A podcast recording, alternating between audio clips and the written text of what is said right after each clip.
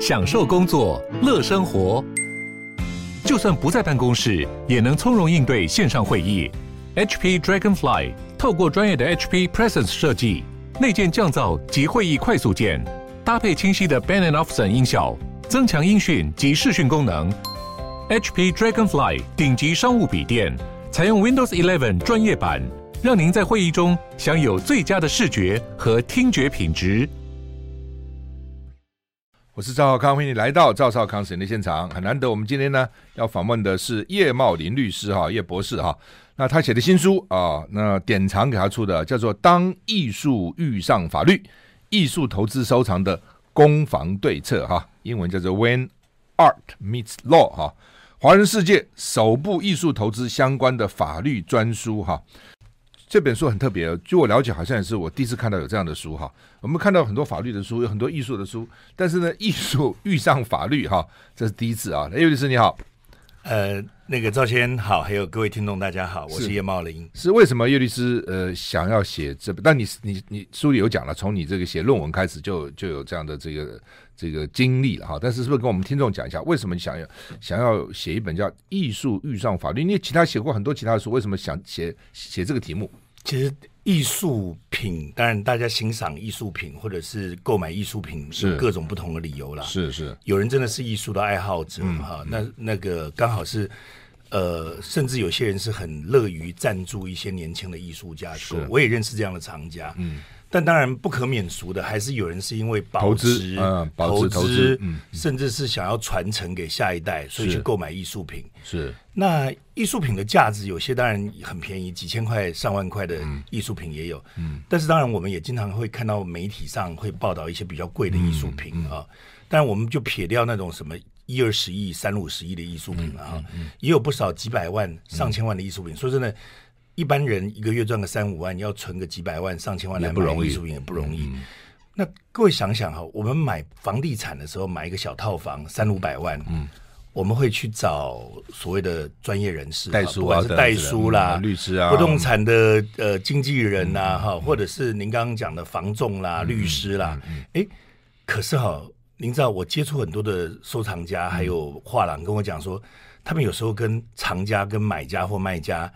呃，交往或者是做生意，其实连一张纸都没有哦。那当然衍生的纠纷哈，就算有一张纸，可能也是一个订购单呐、啊。那这个纠纷其实就蛮多的。是。那呃，我回国来职业的这几年，我就发觉这个问题其实跟二三十年前的状况没有什么两样。嗯嗯。那我觉得呃。艺术家、创作者，或者是收藏家，或者是买家，甚至是卖的人、委托人，嗯，跟画廊，嗯，好，当然画廊，我经常讲说，法律是个卑贱的工作，这个工作我们来做就好了。嗯、那但是就是说、嗯，但是相关的艺术产业的人，可能也稍微要知道一下，可能会有哪些问题。所以这本书大家不妨把它当做小说来看，那但都是真实的案例，很多故事、很多案例，对对，都是法院的判决的真实案例。我想。也分享给大家，让大家留意，呃，请大家注意这样子。是一共有多少个案例？我看有十二十八个，二十八个判决，二十八个里面大概有一半是呃高等法院的判决，嗯，然后另外一些是一些地方法院的，但是都还蛮有指标性的。我们其实是从我自己从大概超过一百个判决里面有有这么多筛选。出来读完，帮、哦、大家当书童了。是是，是摘要以后，然后也提醒大家要留意的事项。所以后面有个小单元叫做专家叮咛。嗯，对，嗯，对，每在每每一篇都有一个啊。对对对，就是说到底要怎么办？怎么办？怎么要注意哪些事情？注意哪些事情？这样哈。对，最近还有一个案子嘛，我记得就是一个谁去给他们办办展还是什么，签了一个什么终身合约，所以那些那些艺术家现在都。好像在告啊，怎么是？好像好像好像艺术家是告赢了啦。啊，我听到艺术家讲，他们就签那个合约，就是搞怎么变成终身都要他代理。对，那通常艺术家也不太有法律的概念嘛。对，啊，就很容易就被骗了，有可能对不对？您现在讲这个事情很有意思哦。嗯、我我跟几位艺术家，不管是知名的，或者是说不是那么知名的艺术家聊，其实艺术家。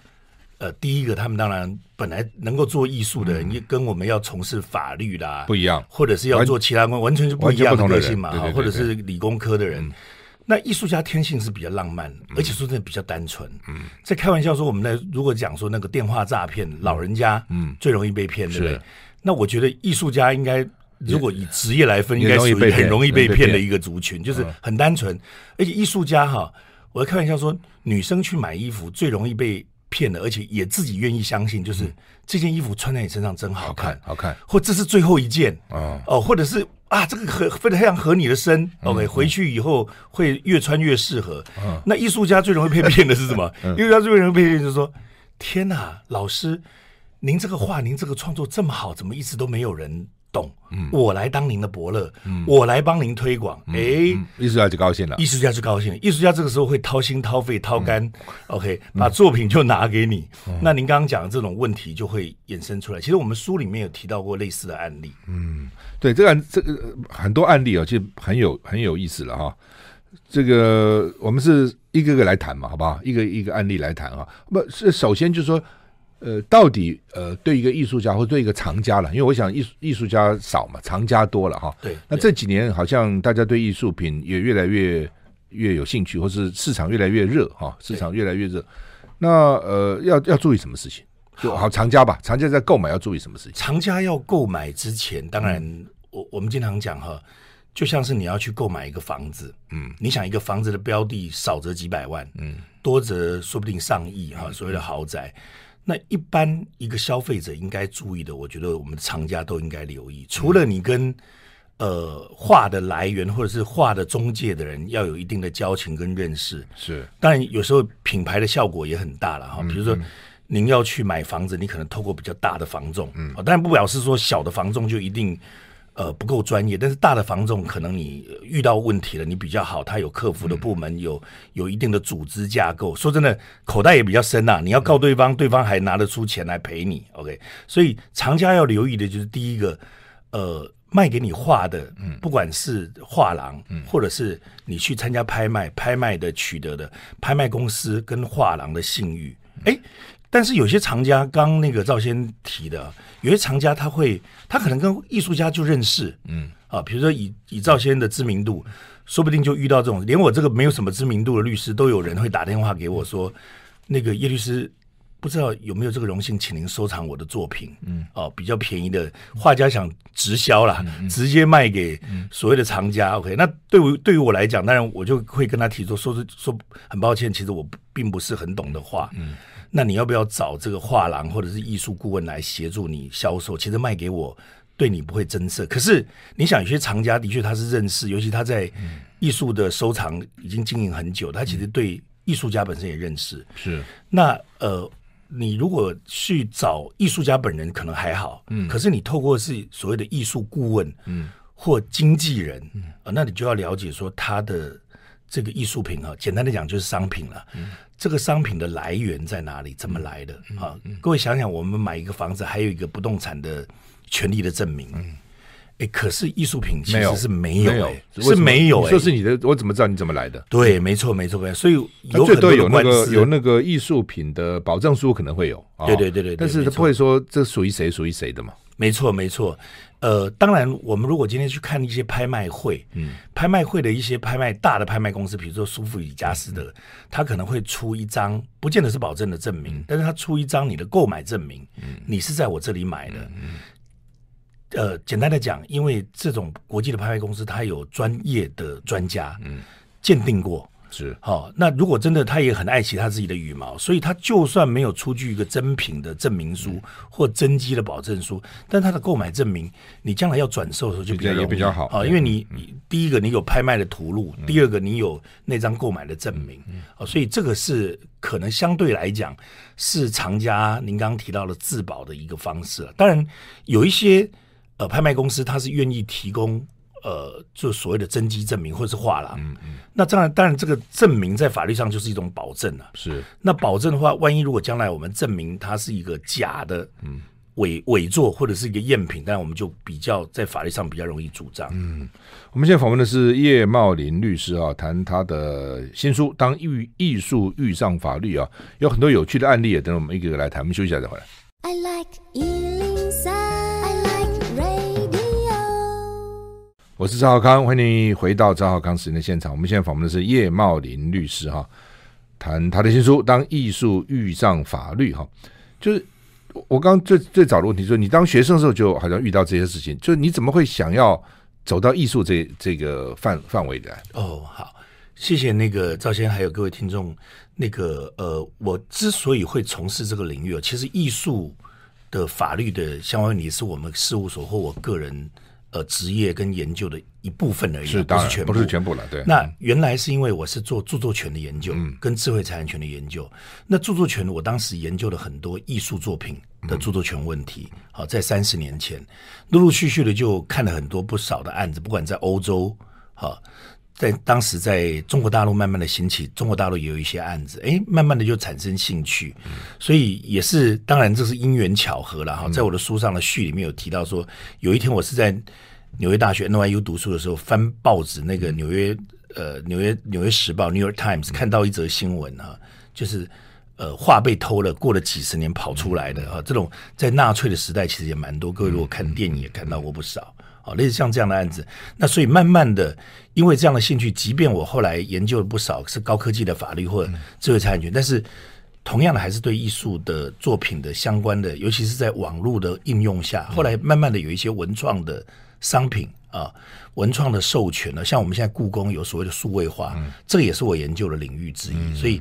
也会这样觉得蛮有意思。虽然我经常讲说，我还是艺术的门外汉呢啊，但是艺术的法律问题，的确我是这几年花了不少时间在做这方面的研究跟教学。是。那后来职业了以后，陆陆续续的，刚那个赵先生问的，陆陆续续就会有一些画廊、嗯，艺术家，对对对，或者是画画家、艺术家，或者是呃这个所谓的拍卖公司来请我们咨询，或者请我们协助一些相关的案例。嗯、那我就发觉，哎，这一块的确哈，大家的。有有时候我们在讲送报的人不看报了，嗯、送报的人很忙，嗯、好，所以他也没有时间看报纸。那我们帮你来分析，我就说这个让我们法律人来提醒大家，至少遇到问题，呃，怎么样去解决，或者是甚至再更进一步，有点像我们现在预防医学啦，有没有可能在开始进行艺术投资之前，就先了解一下可能比较容易遇到法律的地雷，避开它？这样纠纷多不多？哎。我经常讲说，英文说那个 a tip of iceberg，冰山一角哈。嗯、其实，呃，刚跟大家分享说，我们这个书总共二十八个案例判决，其实是从大概上百个案子里面提出来。当然，如果你今天拿来跟房地产的交易跟纠纷来比，好像是比较少。不过各位不要忘了哈，呃，很多的艺术的纠纷。当事人都是彼此认识的，或是朋友的朋友的朋友认识。嗯、这个时候，很多人是私底下解决的。嗯，好，比如说藏家找画廊，嗯，画廊为了不得罪藏家而私底下解决。嗯，或者是说，哎，这个这个买家跟跟这个画廊或买家跟艺术顾问之间过去有交情，而遇到纠纷的时候私底下解决。所以到了法院，而且还闹上法院，实际上很呃，其实都是蛮严重的，都解决不了。Okay 对对对对所以我感觉。我们收集的案例是不多，但是我相信类似的纠纷，我大概跟产业界的人聊，自己大概大家都碰到过一两件、两三件类似这样的纠纷。是你的第五章很有意思哈，说见价购得、习得进、星云、欧豪年这些名家伪作，可不可以以此为理由拒绝付尾款？换句话说，你的历史就是说他已经前面付了钱了，后来他说我买的是假的，所以尾款我不付了。对啊，对。那这个还打到打到高雄地方法院哈，呃，要不要跟我们大家讲讲这这个例子？这个这个案子的有意思，其实我们把一般的艺术品哈，嗯，一般的艺术品在我们法律上叫做动产啊，大部分都可以搬动的，嗯啊，这个这种动产呢，刚刚我们提到说，第一个因为它没有产权嘛，嗯，第二个有时候到底是真的假的？好，比较不好去证明它，啊，不像是房子，房子固定在那里，说房子不存在，不太可能。但是有时候你买的艺术品有可能是买的假的。嗯，那刚刚赵先提到这个案子发生的背景就在这里，就是您想哈，我有一天跑到。某一个这个呃跳蚤市场去买，有一个人拿了一只劳力士给我，说这只劳力士卖你二百五。嗯，OK，有啊有啊，以前常这样，对不对？假的嘛，嗯，对。那但是你想哦，就算他是所谓的闽南话的查拉回啊，OK，也不止，你也不不应该只有卖这个，OK。那习德进跟跟这个呃欧豪年，或者是甚至星云大师的这个著作的案子，这个例子呢，法院在审理的时候就说。哎，你买了这几十幅，你也知道习得基一幅画是几百万，嗯，连星云法师我都不知道，原来星云法师著作售价其实蛮高的。我看了你这个我才知道，你也知道哈？我不知道，我看了才知道。是是，我星云法师很多的这个呃呃，我们的宗教界的领袖，嗯，他们的著作、书法等等的作品，其实是很受到信众的一般大众信众喜欢他，对对对对是。那所以您他就说，连那个星云法师的。这个呃，他的墨宝也要价值一二十万呢。嗯，哎，结果这个人竟然可以买了几十幅、上百幅，只付了几十万，或是、嗯、或一百万，嗯、就是所有付的对价还不如一幅习得进的画，但是你可以买几十幅、上百幅，法院就说你应该知道。知道是假，嗯，哦，你应该知道是假，所以如果你要用这个假画的理由你不付钱，嗯，那实际上是说不过去。这里也提到一个很有趣的事情，就是说，有时候你去仿哈模仿别人，嗯，是假的，但是不见得它就没有价值。哎，法院这个观念是对的。哦。你想，张大千以前模仿很多人了，对对对，您您您您这样想就知道，就是说，还有哈，宋朝有什么碗啊、盘啊，嗯，明朝的人也会工匠会模仿他，嗯，哎，明朝当时模仿叫仿作，嗯，可是经过了五百年、六百年，哎，这可是古董啦，嗯，这个虽然可能没有。宋朝的这个什么，嗯、但是它有一定的价值嘛？对对对，所以法院这样的观点是对，就是您看我们去买那个什么艺术品，或者是我有一次在上海的机场买了一只马，那个人也说他是徐悲鸿的谁谁谁谁谁第几代，OK，我也不知道真假，反正我买的时候他卖我四百块人民币，我我我管他真假，反正我就买回来了。好。实际上，就算它是假的，拿来陈列，它也有商业的价值，或是有财产价值。对对对，只不过它的财产价值不高就是了。对，所以法官就认为说，你应该知道是假的，对不对？你现在不用不能用假的说你不不把尾款付完，就是这样。对，没错，没错，没错。嗯，这蛮有趣的，因为你这个价钱根本不可能是真的嘛。对，没错，没错，没错。那法官没有出去查一查，为什么？这人为什么画人家假画？没有，就是说没怪不怪这个，好吧？因为因为您刚刚提到一个很好的问题哈，呃，我们这本书哈，如果如果我们的听众有机会去呃实体的书店翻阅，不管是成品啦、金石堂，嗯、这个书的书名虽然说叫《当艺术遇上法律》，但它有个副标题叫做《艺术投资收藏的攻防策略对策对策对策》。其实呃，我前几天在我的，因为我们时间关系，我们休息一下再回来。我我是赵少康，欢迎你回到赵少康时间的现场。我们现在访问的是叶茂林律师，呃，叶茂林博士哈，他的新书《当艺术遇上法律》啊，这是典藏给他出的哈。艺术投资收藏的攻防对策，刚刚讲说这个副标哈，来叶律师请说明。对，呃，赵先生还有各位听众大家好。所谓的攻防对策，其实有时候是这样。我还记得有一个当事人到我们事务所哈。其实是因为一个伤害的案子，后来我们只是很单纯的咨询。那这个当事人说：“哈，他们大楼的住户另外一个住户跟他起口角，就在管理员室。OK，然后对方就打了他一下。嗯，OK，可是他反而是他被告伤害。嗯，那我说：那你有动手打他？他说他打我，所以我就回打他，我就拿安全帽回打他。那我说：那有没有什么证据？他说：很抱歉。”摄影机、监视器只录下我打对方，没有他打我。对，他打我的部分刚好是在摄影机没有录到的地方，啊，这麻烦了。哦，那刚好管理员当时去上洗手间，没有人看到。当然，对方呢上法庭说：“我否认啊，我没有打你。”所以各位拿这个来讲，我们这个书，这个叫做攻防对策。嗯，有时候哈，在现实的生活，在法院的审理里面，法院的法官他没有那个。小叮当的时光机器坐回现场，嗯、看到你们当事人，所以当事人当时发生了什么样状况？OK，没有人知道。这个时候法院只能从你当事人事后攻防提出来的罪据一些证据、事证人证来想办法推理。所以这里就要提醒大家，就好像是你买房子，嗯、我们现在主管机关就说：“哎，提醒你哦，你要把他的传单留好，嗯、契约留好，对方如果有口头，最好让他留下文字。” OK，来想办法证明当时的状况是如何。所以这本书呢，有时候你会发觉，哎，不见得当事人他感觉上是对的。比如说，他觉得他好像买到假的，嗯，可是他证明不了这是一个假话，嗯，哎，你看他就败诉了，嗯，OK。那如果你想证明假话，应该怎么去证明它？好，像我们这里也有一个案子也比较有意思，这个案子是真实的故事，我觉得可以拍电影的。台中商银的那个珠宝。被偷，就有一个太太，她去台中商银租了一个保险箱、保管箱，对不起，保管箱。那我们去过保管箱都知道，保管箱你就走进去，银行的人拿一把钥匙，你自己一把钥匙，对对对对，然后你进去开嘛。这是一个女珠宝商，她说她摆了十三件的珠宝在里面。发生什么事呢？夜黑风高的一个晚上，忽然间有窃贼从隔壁的大楼凿壁借光，不是借光，凿壁咚咚咚咚，跑到台中商银的保管箱室，把一堆保管箱偷走。这厉害，这不是电影里面的剧情吗？对啊，哎，这个小姐的珠宝被偷了，然后她说她十三件被偷，当然也没有人相信。后来想不到，哎，好巧不巧。竟然抓到这个窃嫌，贼、嗯嗯、心该败，嗯，起回五件珠宝赃物，呃，有损坏的，有完整的。那女珠宝商说，这样更可以证明了，我有十三件在里面。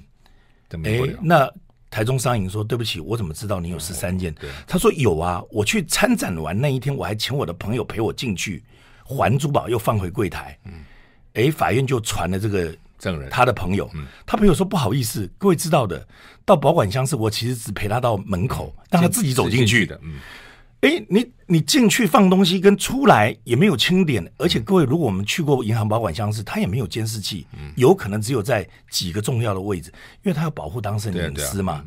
这下子你还拿不出任何的证明。那法官说，那请问一下，那你说还有另外八件，那八件你的购买证明呢？嗯、哦，来了。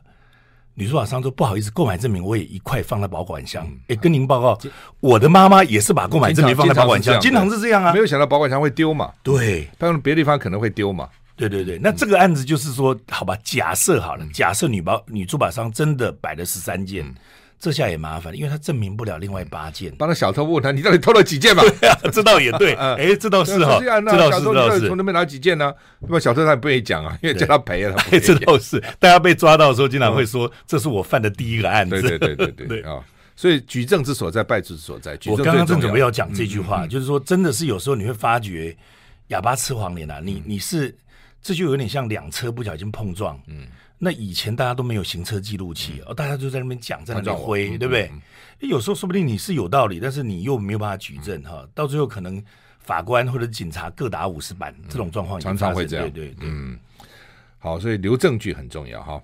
你的另外一个故事，买方付款拖拉慢，就买了不付钱，卖方怎么能够解约吗？这是你的另外一个，是李珍，你用李珍的作品，李珍东西不错，我还有一个他李珍的作品，李珍的的呃纠纷，李珍的作品的纠纷，要不要讲讲啊？好，李珍这个纠纷就是说，嗯、实际上哈，嗯、我们经常会发发现这样的状况，因为大家买的艺术品的价值其实有时候不低，嗯，像那个呃。赵先的眼光很好，李真的艺术品其实我后来我也是最近几年才认识李真，因为过去在国外，我当时我很早就看上他，但是我买不到他大，我买一个很小小的东西。哇，易易老师你就买一个小的好了，这样。哦，好好。李真李真是一个雕塑家，好，他的作品其实在亚洲甚至在世界上很多人收藏。嗯。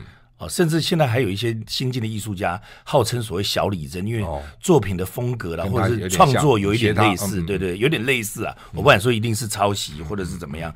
那但是，呃，有时候因为这个产品的价格比较高，然后画廊跟收藏家或买家彼此又认识，那就是说，那这样分歧吧。哦，嗯，哎，那分歧就有意思了。各位，现在有时候越来越方便，大家通讯越来越方便。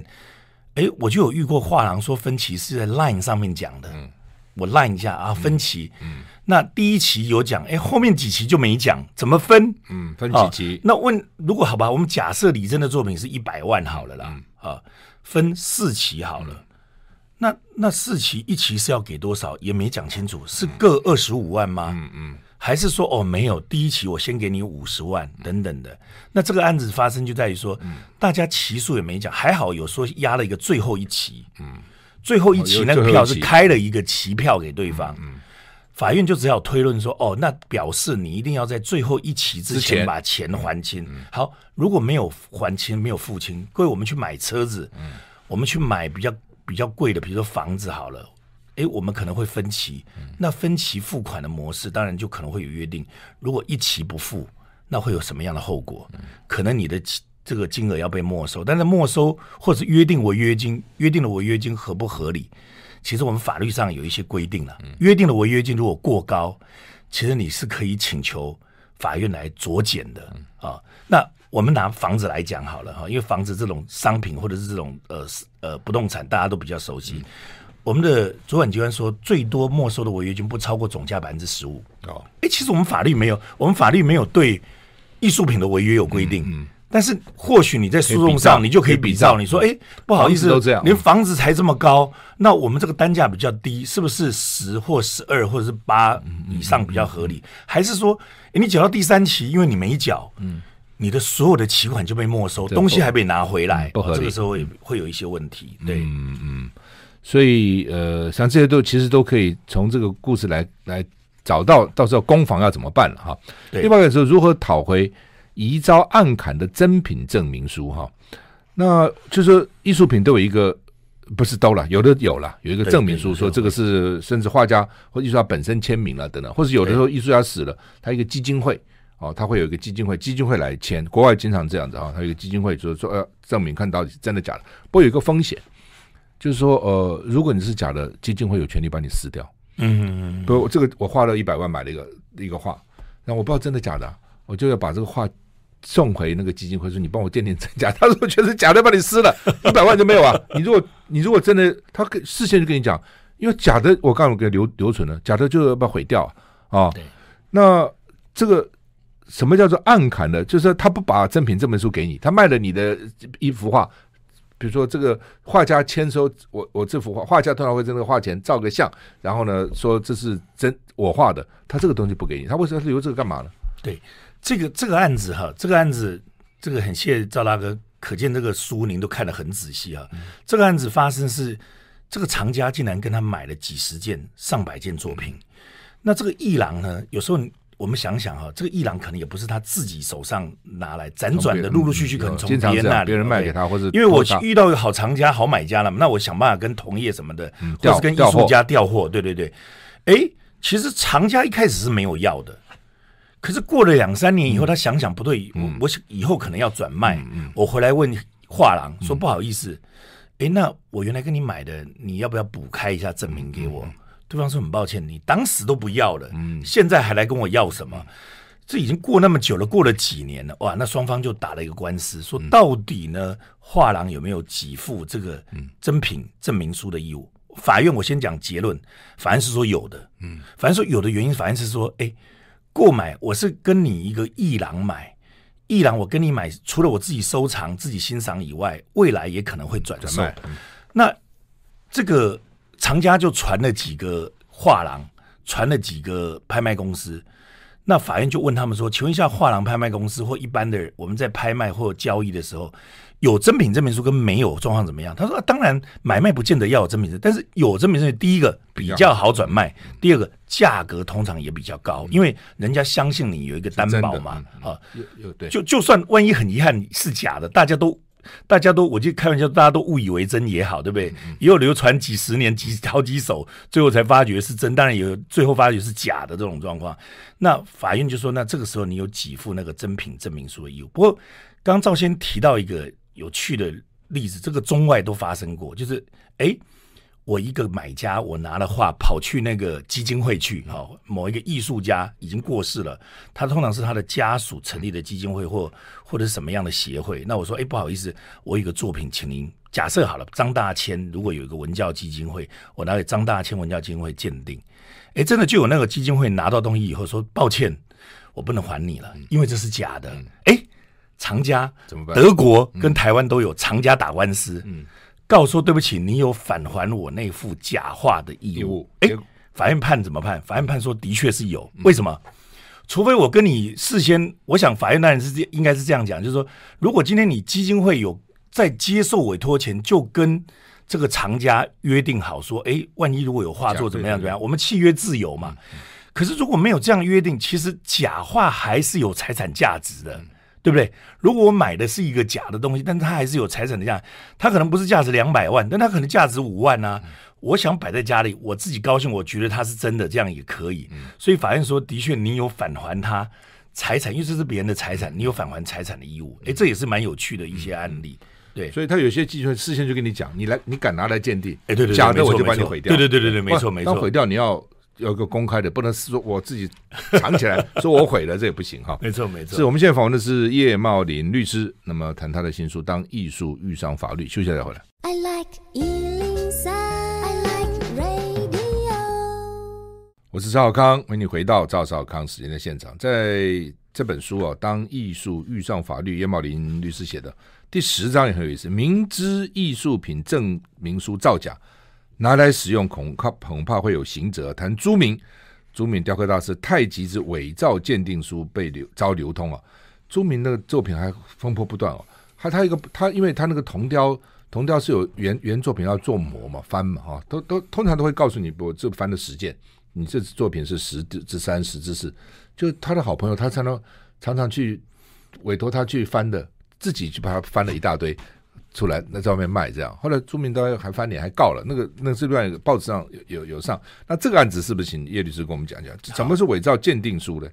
这个听众一听就知道，赵先真的是收藏的专家。刚刚赵先提到那个案子，嗯，也是真的蛮有趣的。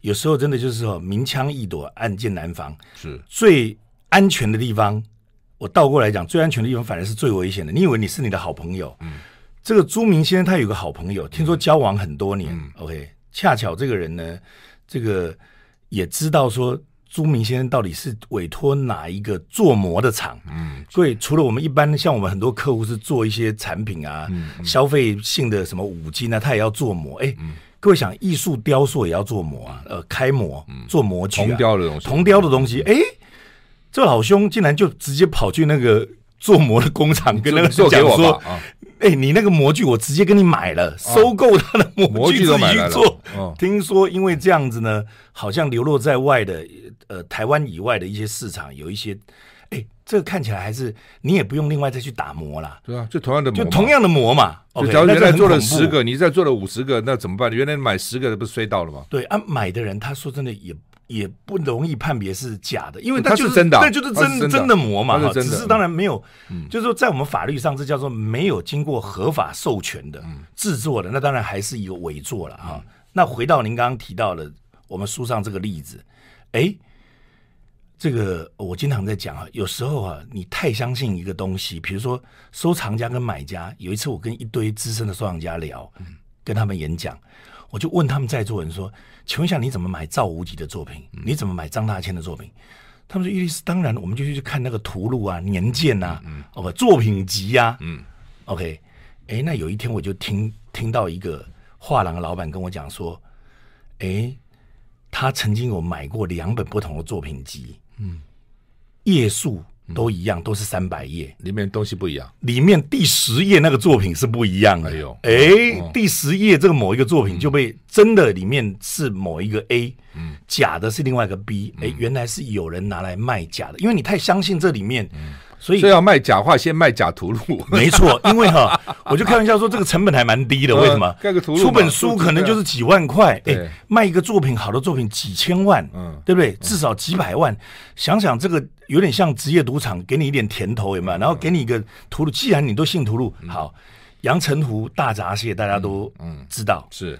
大闸蟹有一段时间供不应求的时候，有很多旁边的闸蟹，太湖啊，或者对对对，就说自己是阳澄湖的，所以阳澄湖大闸蟹的厂商还有协会说，我们要做防伪标签，做那个什么镭射标签。哎，有一有一年，我就遇到大陆的律师，他就跟我讲说，您知道吗？我们破获一个案子，就专门做标签的。做标签哦，好来了，因为你过度相信真品证明书或真机证明书，哎，那当然就有真机证明造假，就给你了。你要这个案子，这个案子就是说有一个艺术顾问，嗯。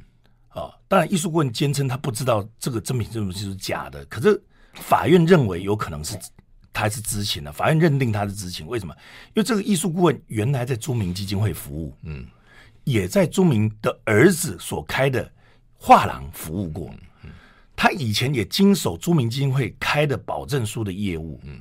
那他离职了以后呢，就变成私人的所谓的艺术顾问，然后他就介绍人说：“哎、欸，我认识一个藏家，他有著名的作品，而且还有真迹证明书，我转给你，转卖给你。”是。对方后来就说：“你明知道这个证明书经过你的手，你知道这是假的。”那法院就说：“对不起，别人哈不见得知道，但你本人你对你本人，哎、欸，那上面签名的字迹是不一样的，还有那个错字有没有？证明书还有错字，错字你也应该容易辨别，所以法院科他当做是一个出卖人的义务，甚至说不定会有刑责，也不一定。但是民法上他就有这个要返还返还价金的义务，对对对。嗯，好，那很有意思。另外第十一章你讲误买的赝品想退货，要掌握六个月的解约期。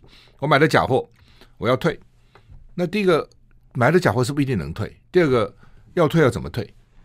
对，您您刚你讲这个张大山张啊张大千的作品啊、哦，张大千第十一章，对这个案子呢，这个案子很有意思，就是说这个案子其实拍电影也蛮适合的，因为买张大千的买张大千的作品的先生呢，贵哦，对，很贵，几千万、几千万、上亿，对对对对对，很贵，这个。这个对方第一个先拿了一个图录给他看，说这一本书在图录里面有。但是刚刚我跟听众们分享过，我曾经到一个美术馆去，那美术馆的先生馆长他对张大千的作品很有研究，他就说：“叶律师，我给您看一下张大千的画册。”他就抽了一本张大千画册从他书架上临时的。他说：“您看这个张大千画册上面，我有贴了一张纸，上面写什么？他上面写。”此书内多伪作，哦、有很多伪作，因为编书的人不知道，可能收集了一些伪作，嗯、就编了书了。好，这个有时候会大家利滥用你的信赖，或者是让你觉得因为你相信，这是第一个。第二个是说，哎，我要买之前竟然来了一个老伯伯，姓阮，嗯，这老贝贝看了这个画很感动啊，这老贝贝自称是张大千的弟子的弟子啊，哦、说。这乃是我们祖师爷的画作，太感动了。他在旁边题字，好像乾隆一样，说此乃我们太师爷的画作。所以，哎，这个人相信了。嗯，买家相信，买了回去，发觉可能都是骗子。好，可是哈，麻烦大了。这个你要主张哈，根据我们法律的规定，如果你要主张这个物有瑕疵，如果你已经知道它是假的，你有一个期限叫除斥期间，你要去请求的。有点像你去买房子啊，买房子如果你发觉是海砂屋、辐射屋，OK，或者房子有瑕疵，那你知道它有瑕疵以后的六个月内，你要去行使，这是我们法律上的规定，民法上的规定。那或者是说，就算你不知道，超过五年，为了社会的安定了，你为什么你五年你都不重视呢？那就表示你不是很在乎你的权利了。这个时候你再来主张，那法院就说对不起，已经过了这个。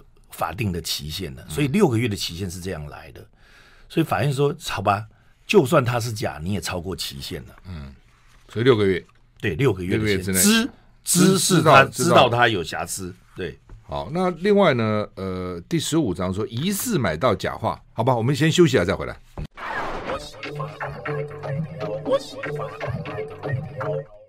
我是赵浩康，欢迎你回到赵浩康时间的现场。我们现在访问的是叶茂林博士啊，叶茂林律师谈他的新书《当艺术遇上法律》，典藏给他做的哈。第十五章疑似买到假画，苦无权威鉴定或证明是真的假的啊？谈徐悲鸿、齐白石大作的大师的这个伪作纠纷了等等。很多人说了要收藏啊等等，都要先交学费，就被骗被骗被骗被骗一阵以后，慢慢才懂。那这这章到底讲这这一个篇章在讲什么？这个案子哈，这个案子有意思，就是说，有时候你要证明是假，你要必须能够说服法院。嗯，OK，你要拿出证据来，就像刚刚赵先生讲，举证责任之所在，有时候你要败诉，因为你举不出来。这个画家哈，还跑去徐悲鸿基金会，请了徐悲鸿的太太，嗯，开立一张证明哦。哎，我们觉得这个不是很棒吗？嗯，哎，但是你不要忘了，人家你要告的被告，他有他也会，他不是坐在那里挨你的。子弹而已啊！人家他也会反击你啊！他反击他说：“哎，徐悲鸿的太太懂得画吗？嗯，你当时徐悲鸿画这幅画的时候，他都还没有跟他这个第二任太太廖小姐结婚嘞。嗯，你还说什么他的狸猫的爪子画的不够怎么样？不，你根本就是外行。嗯，还有你说他画风不像徐悲鸿，人家徐悲鸿别的画也有类似的画风啊！你怎么可以说这不是徐悲鸿的画风呢？好像这个。那第二个这个案子其实很有意思。刚私底下我跟赵先提说可以拍电影，因为他画上面还盖了一个假，盖了个伪伪造的伪，就说是伪。哎，那那你还买？哦，原来画廊是说哈，其实这个为什么是伪？其实这是本来收藏在四川的博物馆，嗯，这个博物馆的馆长啊，嗯，老来得子，嗯，儿子年轻犯错，也不知道犯了什么毒品啊，什么极刑的罪，即将被处以极刑，老伯伯为了奔走救儿子，嗯，就想到一个拿想办法筹钱，因为老贝贝一身清白嘛，嗯、馆长召开一个哈库存清点会议，嗯、故意把真画鉴定为假，再流出来，我们这台湾的画廊说，我再去把它买回来，然后我廉价卖给你，才卖一千五百万，我买的还很高兴呢，嗯，后来他跑到，而且他拿了一本画册，上面写的四川假设好了美术出版社出的。嗯画家是收藏家，是一个国内很有名的收藏家。嗯，他的家里的收藏可以开博物馆。哎呦，画家亲自叫他的家人飞到四川去那个博物馆。对方说：“我们没有这个收藏啊。嗯”那这个这个这本书呢？他也跑到这个四川美术出版社，假设好了，说：“对不起，你们原来出的这本书可以卖我一本吗？我要来比对。”出版社人看左看右看上看下看，说：“对不起，我没有出这本书啊，通通是假的。”对，但你还是不能。法院讲的这个论论点是对的哦。法院说：“抱歉，就算没有出这本书，你也不能证明这个作品是假的啊，跟书无关，对不对？或者是说，就算有一个徐悲鸿的年鉴里面没有这有多少作家或画家的作品，嗯，没有问世，没有让世人知道，你也不能证明是假。所以有时候证明是假，如果你可以找到本人哦，我们书里面有一些例子是吴冠中的例子，证明是假的。”那如果他本人来证明，可能还有一些举证上的方面。如果不是，还有一些举证需要符合一些诉讼上的规定，这个要请大家留意。但简单的讲，就是说，大家就努力的去欣赏跟创作，这个卑贱的工作就交给我们律师来做就好了。很客气的，这个很很重要的工作，不是卑贱的工作。好，今天非常谢谢叶茂林叶律师啊，跟我们谈。